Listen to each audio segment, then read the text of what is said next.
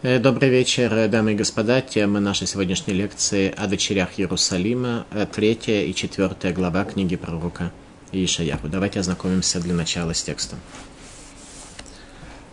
«Ибо вот владыка, Господь Цаот, отнимают у Иерусалима Иуды опору и поддержку, всякую поддержку хлебом и всякую поддержку водой, храброго воина и судью и пророка, колдуна и старейшину».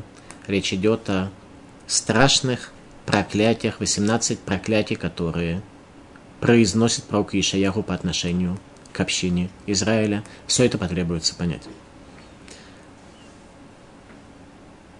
Ибо вот владыка Господь Свод отнимет у Иерусалима Иуды опору и поддержку, всякую поддержку хлебом и всякую поддержку водой, храброго воина, судью и пророка, колдуна и старейшину, пятидесятника и знатного и советника искусного волхования, опытного в нашептывании. И поставлю юнцов им в начальники, и неопытные будут властвовать над ними, и будут притеснять люди друг друга, и каждый ближнего своего, и будет юнец вести себя дерзко перед старцем, и презренный перед почтенным. Наша прежняя лекция называлась «О конце дней», времена прихода Машииха. Эта лекция касается времени непосредственно перед этим, когда мир окажется в состоянии большого духовного сбоя. 18 проклятий, о которых говорит пророк, это реальность, которая описывает состояние мира в те дни.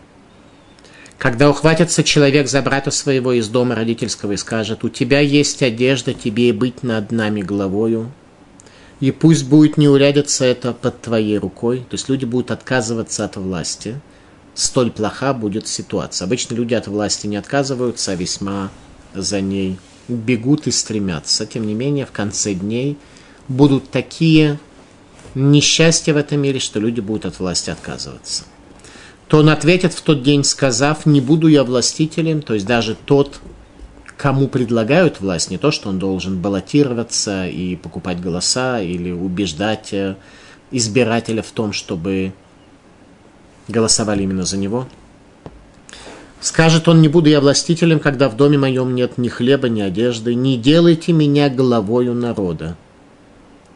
Так пошатнулся Иерусалим и пала Иудея, потому что слова их и дела их против Господа, чтобы противиться очам славы Его. Выражение лиц их свидетельствует о них. Пророк говорит, что состояние противоречия между телесным и духовным в человеке проливается через его лицо и в первую очередь через его глаза. Поэтому выражение лиц свидетельствует об этом. В принципе, на личном примере могу сказать, что видел многих людей, которые после того, как они начали соблюдать Тору, стали выглядеть совсем иначе, чем они выглядели прежде.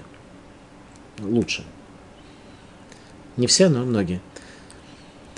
Не отрицая его, как садомитяне, горе душе их, ибо сами они возлагались, воздали себе злом. Хвалите праведника, который благ, ибо плоды деяний своих они вкушают. Горе нечестивому, который творит зло, ибо воздано будет ему по делу рук его. Народ мой, притеснители его юнцы и женщины властвуют над ним. Народ мой, вожди твои вводят тебя в заблуждение и извращают тропу пути твоего. Вожди, это у чернокожих, краснокожих, извиняюсь, вожди. Когда наше духовное руководство – было сброшено, и мы избрали себе вождей, как краснокожие. Поднимается Господь для спора, встает, чтобы судить народы. Господь встает на суд со старейшинами народа своего и с главами его. Это вы разорили виноградник, награбленный у бедняка в ваших домах. Зачем угнетаете вы народ мой, унижаете бедняков? Говорит Господь Бог Цваот. И сказал Господь, за то, что возгордились дочери Циона и ходят, вытянув шею, подмигивая глазами, выступая плавной поступью и бренча украшениями ног своих. Тема нашей лекции о дочерях Иерусалима, тех самых, о которых говорит пророк, что они ходят плавно, кокетливо и бренчат чем не надо. Поразит Господь проказую теме дочерей Циона и обнажит Господь срам их.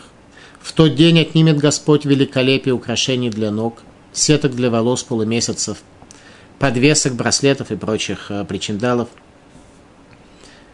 Зеркало дорогих тканей будет вместо бальзама гной, а на месте пояса язвы, вместо пышных причесок плешь, а вместо нарядного опоясания пояса стрепья, вместо красоты клеймо. Люди твои погибнут от меча, войны твои на войне, и будут скорбеть и горевать входы Циона, врата Циона, и опустевший будет сидеть город на земле. Пророк Ишаяху говорит о будущем разрушении храма, если человек окажется его недостоин, и, соответственно, что к этому приводит. 18 проклятий, не в том смысле, что пророк проклинает народ Израиля, а в том смысле, что он описывает, до какого состояния проклятия мы можем дойти. Пророчество о кризисе руководства еврейского народа в условиях бедствия в Иудее и Иерусалиме. Пророчество, которое, как мы увидим в дальнейшем при изучении книги, исполнилось в дни царя Хаза, когда Иерусалим был осажден армиями Израиля и Арама, а сановники Иудеи трепетали от страха, как неплодоносящие деревья леса, пугая друг друга шелестом листьев. Об этом в Талмуде в трактате Хагига сказано так. Равдими Амар. Сказал Равдими. Шмоне Эсре Клалот, Килель и Шаяру это Исраэль. Балонит Керерадато от Шамарларем Рамикра Газе, Ергабура Нарбезакен Вераникле Бенирбат. Сказал Равдими.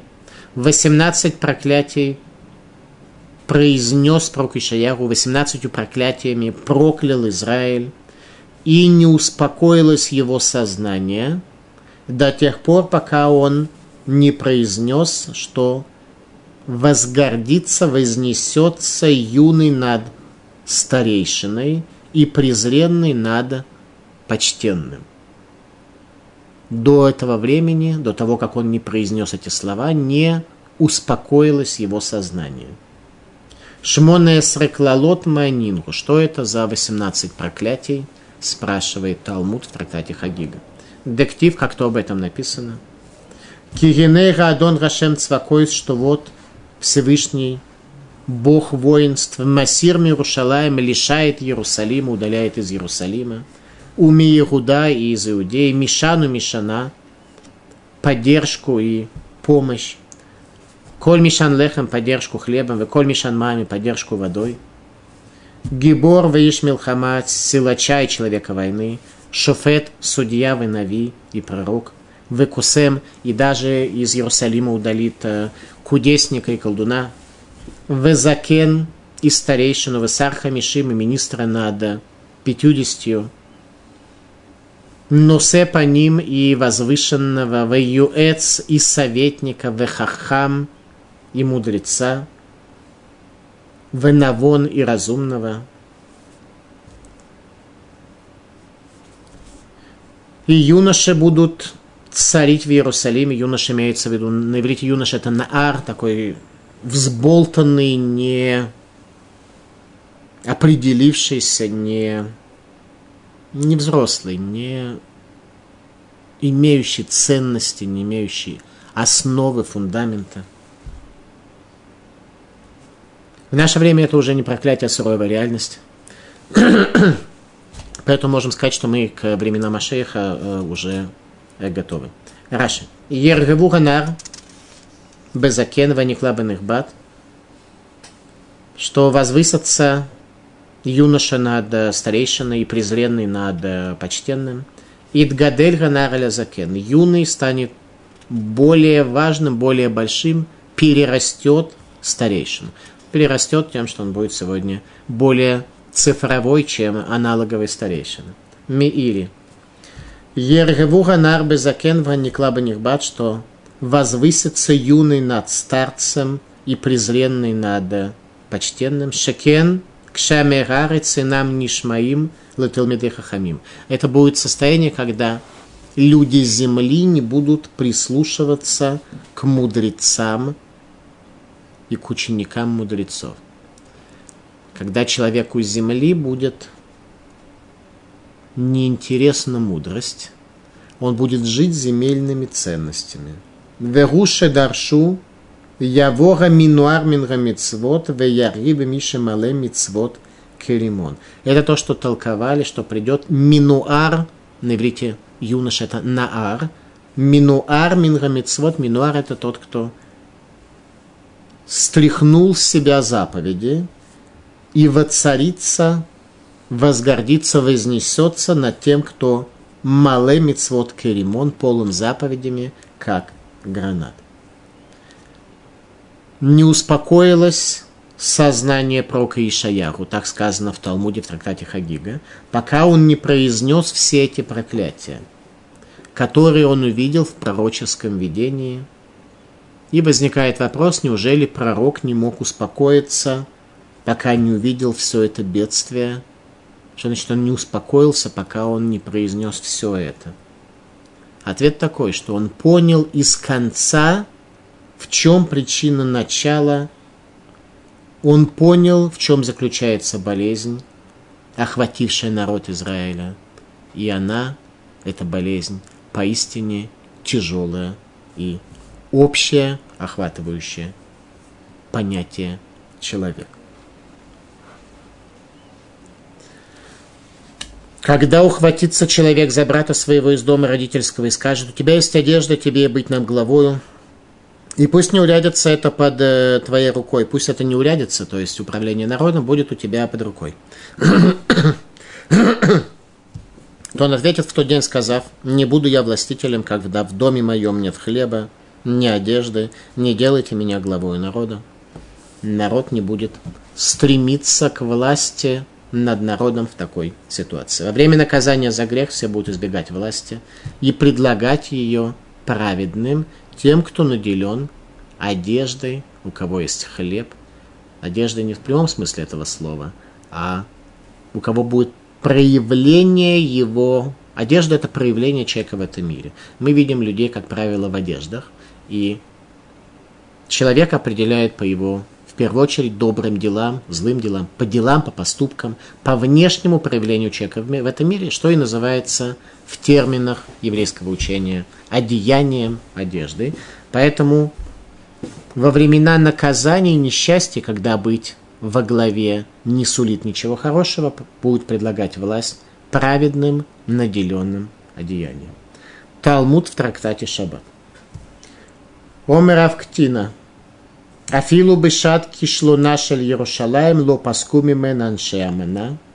Сказал Равктина даже в час преткновения несчастья в Иерусалиме. Не прекратились, не пропали из этого города люди веры. То есть даже в ситуации, о которой говорит пророк перед приходом Ашииха, полного декаданса, избоя духовного, который будет у Израиля в те дни, даже тогда в Иерусалиме будут люди, облаченные в достойное одеяние, аншей амана, люди веры. Раша о причинах отказа претендентов от власти. Ваисаба Йомару и будет обращаться в тот день, один другому предлагая власть. Руиз балехам, лой ехувеш, лой емихувше бета мидраш. Убабейти эн лехам. Скажет он, нет у меня хлеба, я не был среди тех, кто находится в доме учения. Некий символ, некий намек, что дом учения – это то, что дает человеку какую-то основу, не в смысле хлеба и стипендии, а в смысле основу человека – Весемла эн бияди, и одеяния нету у меня. Лота Мишна, лота Магада. Не смысла Мишны я не постиг, не смысла Агады, глубокого, ясного повествования наших мудрецов. Даварахер лефи пшуто лой е хувеш, лой е шуфет, шоу хувеш недуним. Не буду я судьей, который будет принимать решения по поводу людей, которые преданы суду. Люди будут избегать любой власти, потому что будут видеть, с одной стороны, тяжести этого мира, с другой стороны, будут понимать о своей полной некомпетентности в вопросах управления божественным народом в условиях его сбоя. Так пошатнулся Иерусалим и пал Иудея, потому что слова их и дела их против Господа, чтобы противиться очам славы его. Пошатнулся Иерусалим и пала Иудея в результате духовного сбоя. Падение Иерусалима в результате духовного сбоя и народного восстания против очей славы его. Нам потребуется понять, в чем заключалась суть испытаний, выпавших на долю человека. В те времена и почему с этими испытаниями он не мог справиться. Для этого приведем Сефер по ним Яфот. Сказано так. Шевите Хашем Ленагдетамид. Помещу я перед собой Бога всегда. Если человек хочет избежать греха, то ему хорошо все время в какой-то мере того Бога, как он смог его постичь, видеть перед собой. Шевите Хашем Нагдитамит, это сказал царь Давид в псалмах. Кибералота Махшава, Шарашем Идборах Ленегдо, Якир Шфилуд Гадам, Гу Азуд Гадоль Лемарот Эйней Каводо, что когда человек видит перед собой величие Всевышнего и постигает низость человека в аспекте его телесности, в аспекте его греха, в аспекте его Шаколиш Бараху Мидагдеким от Садиким, человек должен понимать, что Всевышний педантичен с праведниками. Кихута сара даже на толщину волосины – Всевышний педантичен с праведниками, даже на толщину волосины, потому что там, где контакт утонченный, возвышенный, там любой сбой, любое нарушение, любая неверность, любое искажение мысли или чувства, даже на толщину волосины, оно очень болезненно. Чем более грубые люди, тем между ними отношения более грубые, чем человек более возвышен, тем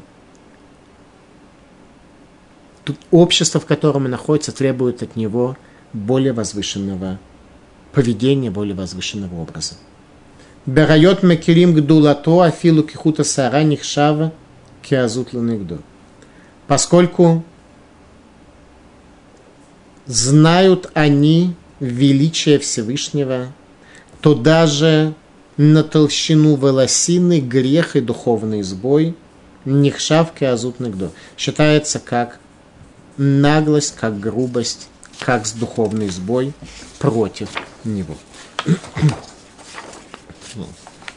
Испытание древнего человека в те времена существенно отличалось от экзистенциальных трудностей и переживаний современного человека. Люди тогда имели духовную практику совершенно иначе, видели это мироздание. От них требовалось больше, чем от нас – согласно величию поколения. Тем не менее, причина духовного сбоя была общая и у них, и у нас, потому что и они, и мы созданы по образу Всевышнего. Мецудат Давид говорит следующее. Лемарот эйней кводо, что человек совершает грех против глаз славы Всевышнего.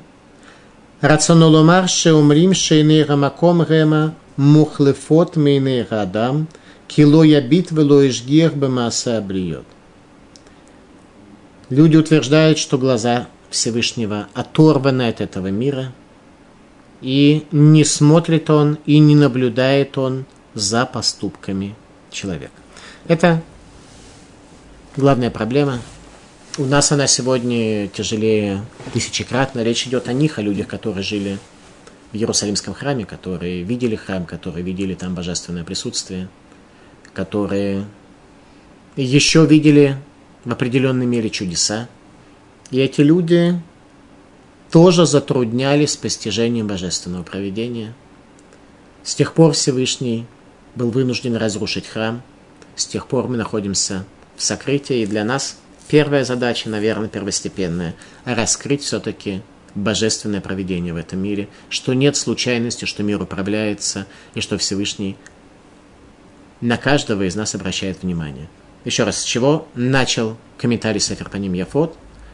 С того, что привел псалом царя Давида «Шевите Рашем Ленегди Тамид» помещу перед собой Бога навсегда. Не в смысле какой-то рукодельной иконы, а в смысле того постижения, которое есть у человека. Не забывать никогда о существовании Всевышнего в этом мире.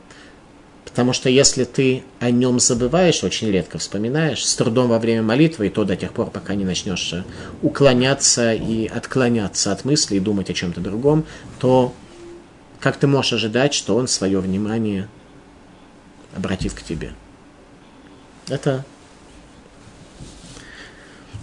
это сложно. Но, во всяком случае, это путь.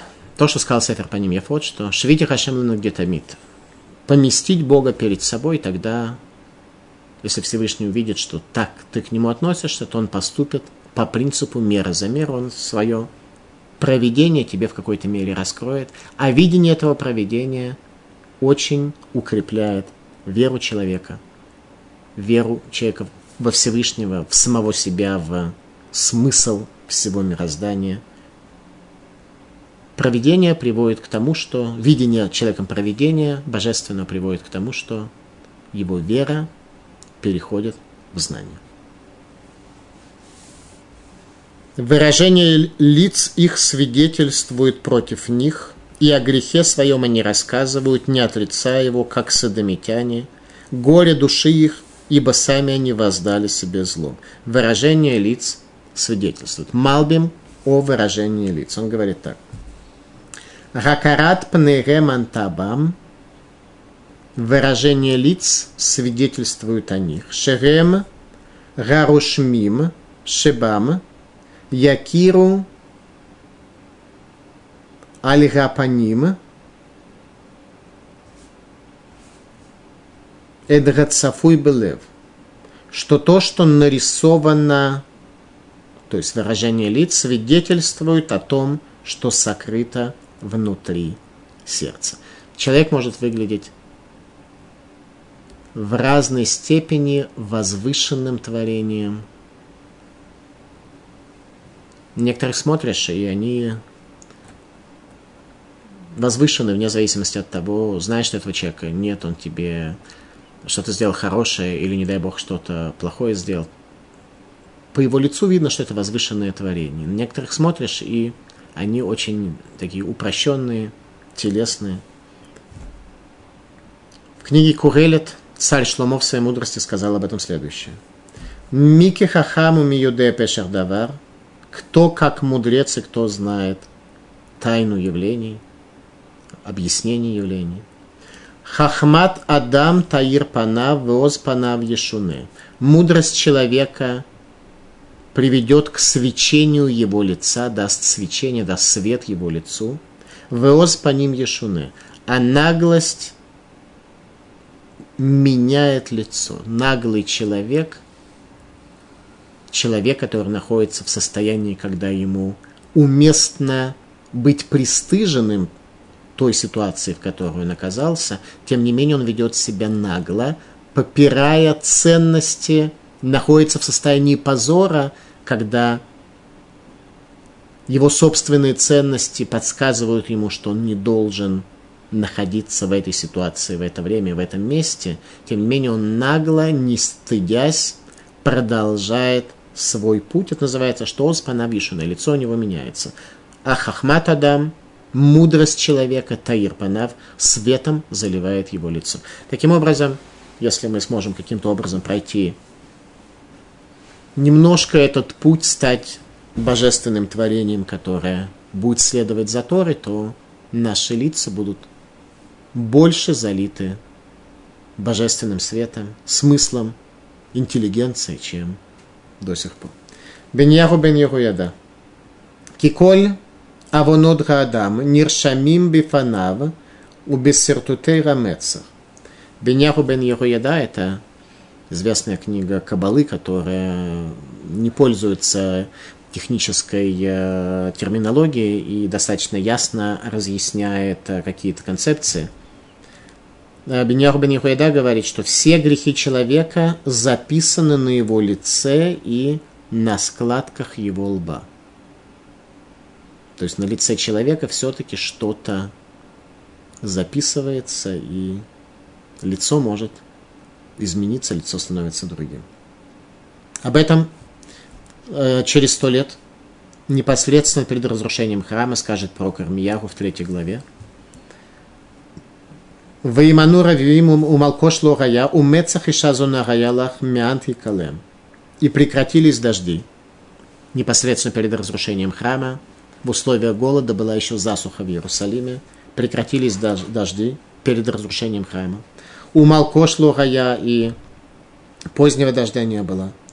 Ибо лоб женщины-блудницы был у тебя, ты отказался пристыдиться. Тогда, когда ты видел истину, когда пророк, учитель, равин, товарищ, ближний, знакомый – говорил тебе истину, и ты понимал, что он говорит правду, что то, что он говорит, это действительно истина. Тем не менее, меанта гекалем, ты отказывался пристыдиться и продолжал, несмотря на что, жить по-прежнему, видя, что, в принципе, такой образ жизни тебе особой пользу не несет. Привело это к тому, что прекратились дожди. Илкут Шимони – Веколь Миша Эйнло Бошет Паним, Бимгираву Хотеша Неймар Хакарат Пнегемантабам, Вехататам Кездом Гигиду. И всякий, у кого нет бошет по ним стыда в лице его. Тоже обратите внимание, сказано стыда в лице. Его не просто, что он человек стесняющийся или скромный, или не бесстыжий. Используем отрицание.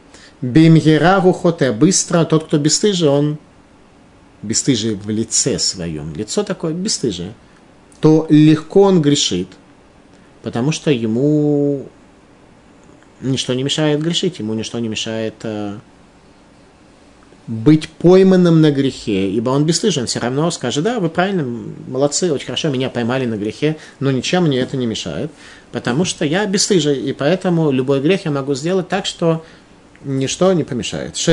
Шенеймар, как то сказано об этом, Ахакарат Пнейремантабам, что на лице их написано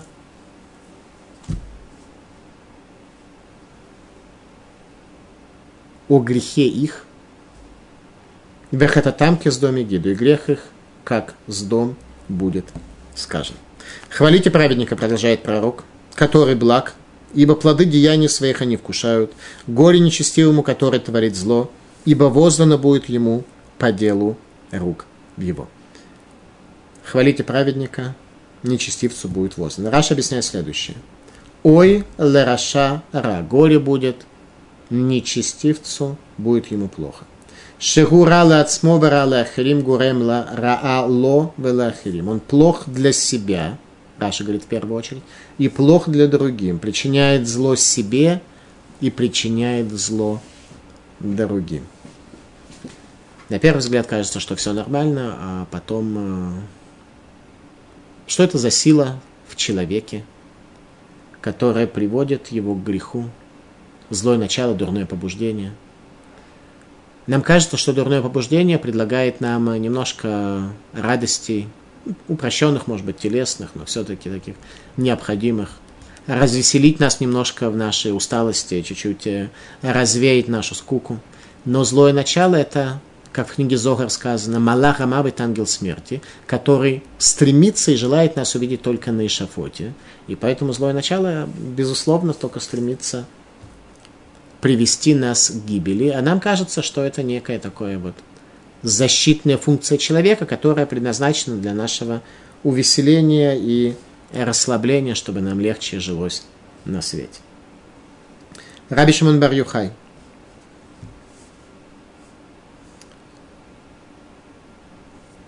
Раби Шамен Бархай сказал следующее, объясняя 12 стих, который мы еще не прочли. «Народ мой, притеснители его юнцы, и женщины властвуют над ним. Народ мой, вожди твои вводят тебя в заблуждение, извращают тропу пути твоего. Итак, что сказал пророк? Во-первых, пророк сказал что-то по поводу юнцов.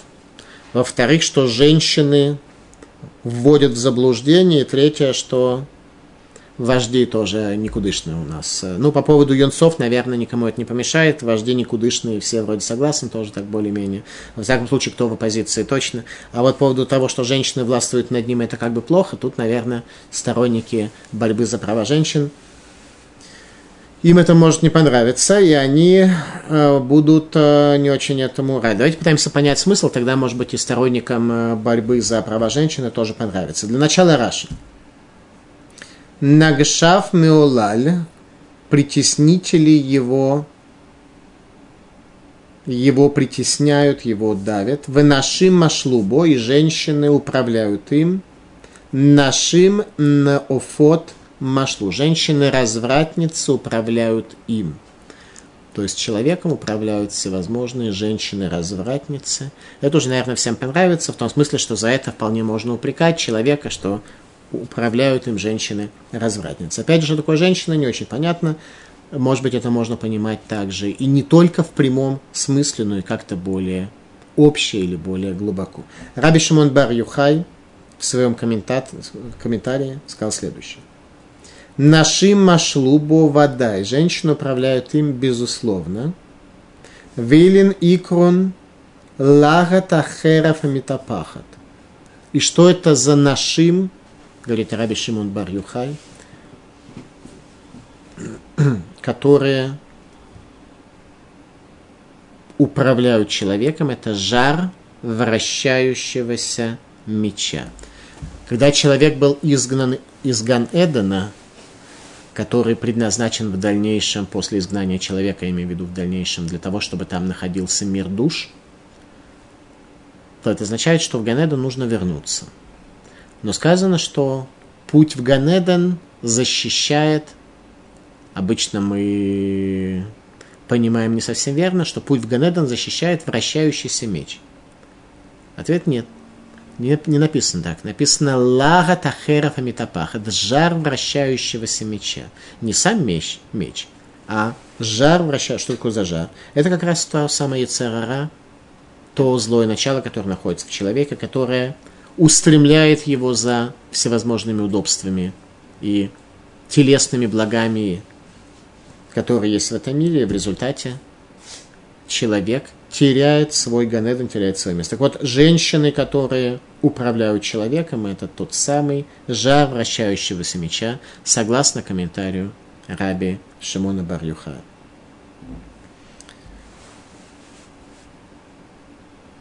Поднимается Господь для спора и встанет, чтобы судить народы. Господь встанет на суд со старейшинами народа своего и с главами его. Это вы разорили виноградник, награбленный у бедняка в ваших домах. Зачем угнетаете вы народ мой, унижаете бедняков? Говорит Господь, Бог Цвао. Разрушают виноградник. Человек – искаженный с искаженными ценностями, он становится очень скоро разрушителем, портит все, что встречается на его пути. Претензии начнутся со старейшин, ответственных за духовное состояние народа, как здесь пророк и говорит, Господь встанет на суд со старейшинами народа своего, с главами его – с главным вопросом, каким пастырем ты был? Ты ставил перед собой задачу принести пользу этому народу? Или у тебя были какие-то совершенно другие задачи? И сказал Господь, за то, что возгордились дочери Циона и ходят, вытянув шею, подмигивая глазами, выступая плавно поступью и бренча украшениями ног своих, поразит проказы теме дочерей Циона, обнажит Господь срам их. В Талмуде в трактате Йома сказано об этом следующее.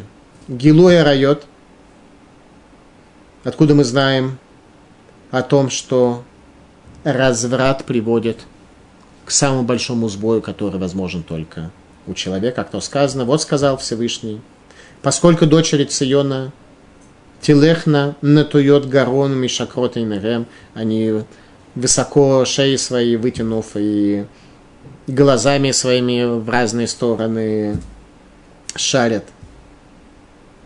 Талмуд подчеркивает, что нескромное поведение женщин привело к разрушению храма. В первую очередь это очень разрушительно, поэтому еврейская женщина должна выглядеть возвышенно, скромно и сдержанно, так, как надлежит выглядеть достойной еврейской женщине. Талмуд трактате Шаббат. Омар Равицхак Дебей Рафами сказал Равицха, который учился в доме учения Равами. Меламет шеметилот морва фарсимон бименалигон. Пришел это научить, что дамы в башмаки свои помещали духи, которые были сделаны из масла фарсимона. Это дерево, которое росло в долине реки Ярден в районе Мертвого моря, из которого делалось особо благоухающее масло. Афарсимон пропал, римляне вырубили все деревья Афарсимон, которые находились в земле Израиля. Больше нигде в мире это дерево не росло, его нет. Археологи нашли Афарсимон во время археологических раскопок. Сегодня такого дерева не существует. Так вот, именно этим пользовались дамы для того, чтобы проявить к ним внимание, и э, помещали этот ферсимон к себе в ботинки, нажимали каким-то образом, выливался этот, э, выливалось это благоуханное масло, таким образом они обращали на себя внимание, и это отсутствие скромности привело к тому, что в конечном счете Иерусалим был разрушен, евреи были оттуда изгнаны и не нашли там для себя места. Мецудат Сион, у Береглерем Теахасна и ногами своими не давили, давили вот этот самый. А Ферсемон, согласно тому, что объясняет Талмуд Трактате Шаббат, Мецуда Цион дает немножко другое объяснение. Гу эрез ганахаш, векен береглерем теахасна. Это яд змеиный, то, что они давили своими ногами, как то сказано, и ногами они давили, Мецуда Цион – он не противоречит, безусловно, Талмуду, который он хорошо знал. Мецудаций он жил сравнительно недавно, намного в постталмудический период, поэтому он дает лишь некое другое объяснение, что как раз результат нескромного поведения женщин привел к тому, что они добавили змеиного яда в и так болезненное состояние народа Израиля перед разрушением храма. Женщины, другими словами, оказались ядовитые и об этом говорит пророк, что человек оказался нашим машлубу, что женщины управляли им, он оказался в подчинении у ядовитых женщин нескромного поведения. Мидраш Танхума о наказании дочерей Циона при разрушении храма. Вайом Рашем и сказал Всевышний, Янки Гаву Банот Цион Ветелехна Туйот Гарон, поскольку дочери Циона вели себя так, высокомерно и так нескромно, то Всевышний приведет к тому, что покроются они проказой, и все те места, которые они пытались э, продемонстрировать для того, чтобы оказать влияние, все они будут покрыты проказой. Проказа – свидетельство о духовном сбое – в его милосердии, в милосердии Всевышний дает проказу лишь на самую внешнюю часть, на кожу человека. С разрушением храма даже проказа пропадает и появляются уже внутренние болезни. Поразит Господь проказой темя дочерей Циона и обнажит Господь срам их. В тот день отнимет Господь великолепие украшений для ног, сеток для волос и полумесяцев, подвесок, браслетов и прочих причиндалов. Люди твои погибнут от меча, а воины твои на войне, и будут скорбить и горевать, врата Циона, и опустевший будет сидеть он на земле. Врата Циона будут горевать, и город будет в состоянии опустения, в состоянии запустения. Э, четвертая глава. О дочерях Циона. Четвертая глава описывает результат состояние проклятия, в котором еврейский народ оказался в третьей главе. Четвертое очень короткая глава, она описывает нам результат. И ухватятся в тот день семь женщин за одного мужчину, говоря, свой хлеб будем есть, и будем носить свою одежду, либо называться нам именем Твоим, сними с нас позор наш. Те самые женщины, которые в ботинки помещали аферсимон и разбрызгивали его вокруг себя широкими э, жестами сеятеля, вот они будут семь женщин ухватываться за одного мужчину, говоря, дай нам имя Твое, то есть женись на нас, хлеб свой мы будем есть, и одежду свою будем носить, только чтобы было на нас имя замужних женщин, чтобы мы не были в состоянии одиночества. Ибо мир будет миром войны, и много женщин станут вдовами. Произойдет катастрофа, об этом говорит пророк. Еще раз пророк описывает нам период времени перед приходом Ашейха, период, когда человек, не дай Бог, может потерять духовное величие, которое приведет его, что приведет его в результате к 18 проклятиям, о которых говорил пророк Иешаяру в начале третьей главы. «И росток Господен будет в тот день красою и славой, и плод земли величием и хвалою для уцелевших в Израиле, и будет, кто останется в Ционе, и тот, кто уцелел в Иерусалиме, тот назван будет святым. Все, кто записан для жизни в Иерусалиме, когда моет Господь скверну с дочерей Циона и смоет с Иерусалима кровь невинную духом суда и духом истребления, и сотворит Господь над всем местом горы Цион и над всеми собраниями на ней – облако и дым днем и сияние пылающего огня ночью, то над всей славой будет покров, и будет шатер днем для тени от зноя, и убежищем и защиту от ливня и от дождя. Мари Каро. Пророчество о женщинах, что недостойно вели себя и с презрением относились к своим мужьям, окажутся они вдовами и будут бегать за мужчинами, говоря о том, что всемиром за одним, что только имя свое возложи на нас. Раша.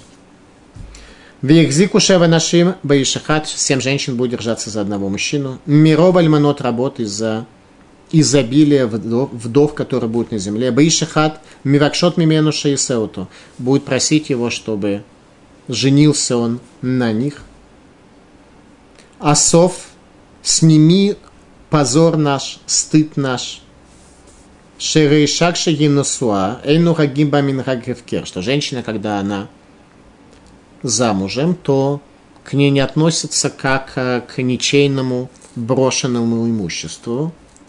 И Мидраш объясняет, что Навуходнецер, царь Вавилона, который разрушил Иерусалим, в дни которых все это осуществилось, Газар определил, установил Шило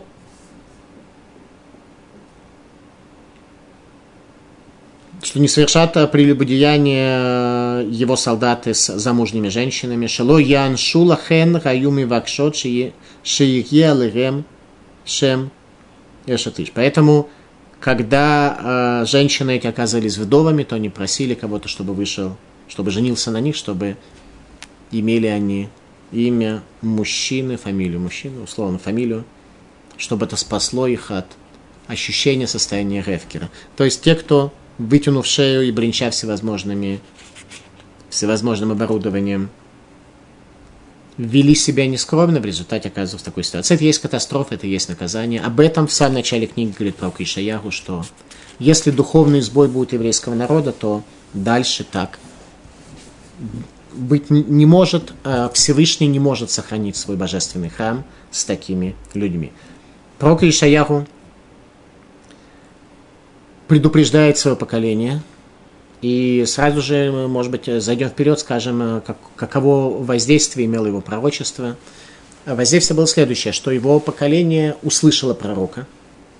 В отличие от пророка Ирмиягу, который жил во времена разрушения храма, его таки его поколение не услышало.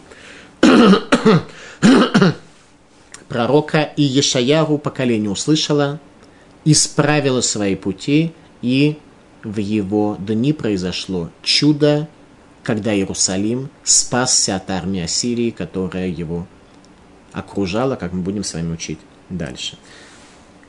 Услышав эти пророчества о будущем горе, а пророк Иешаяху будет прямо говорить, что враг, который для нас релевантен, это именно Вавилон. Он скажет это за 200 лет до разрушения храма. Его пророчество начинается за 198 лет до разрушения храма. Пророк Ишаяху скажет это в явном виде. Народ услышит его, исправит свои пути, и таким образом пророку удастся отсрочить разрушение Иерусалима. Радак. Везера я бы имя Ахаз. Это пророчество, которое дал здесь пророк Ишаяху о женщинах бренчащих э, и змеиным ядом э, э, распыляющих. Это было времена царя Хаза, который был нечестивый царь. Шерарак Петах бен Рамелиягу, Баегуда Мевейсрим Элев Байом. Тогда Пеках бен Рамелиягу, царя Арама, убил в один день 120 тысяч мужчин в Иудее. Венешаруга нашим, и остались женщины. Валидезе Амар Ацму, Валидезе Амар Ацмуля Альмонотав Михоль Ямим. И поэтому он сказал, что приумножились вдовы у меня, как песок морской. Об этом сказал царь, не услышав это пророчество, и тогда это исполнилось, когда Петах, Пеках бен Рамелияху, царь Арам, убивает в один день 120 тысяч мужчин. В это время он осаждает Иерусалим, и происходит э, горе, о котором пророчествовал пророк Ишая. Пророчество пророка Ишаяху о конце дней. Концептуально здесь можно сформулировать следующие идеи. Конец дней начнется с бедствия и несчастья еврейского народа, с катастрофы войны Гога и Магога. После прихода Машиха к Израилю вернутся слава и былая красота. После национальной катастрофы останутся лишь записанные в книгу жизни.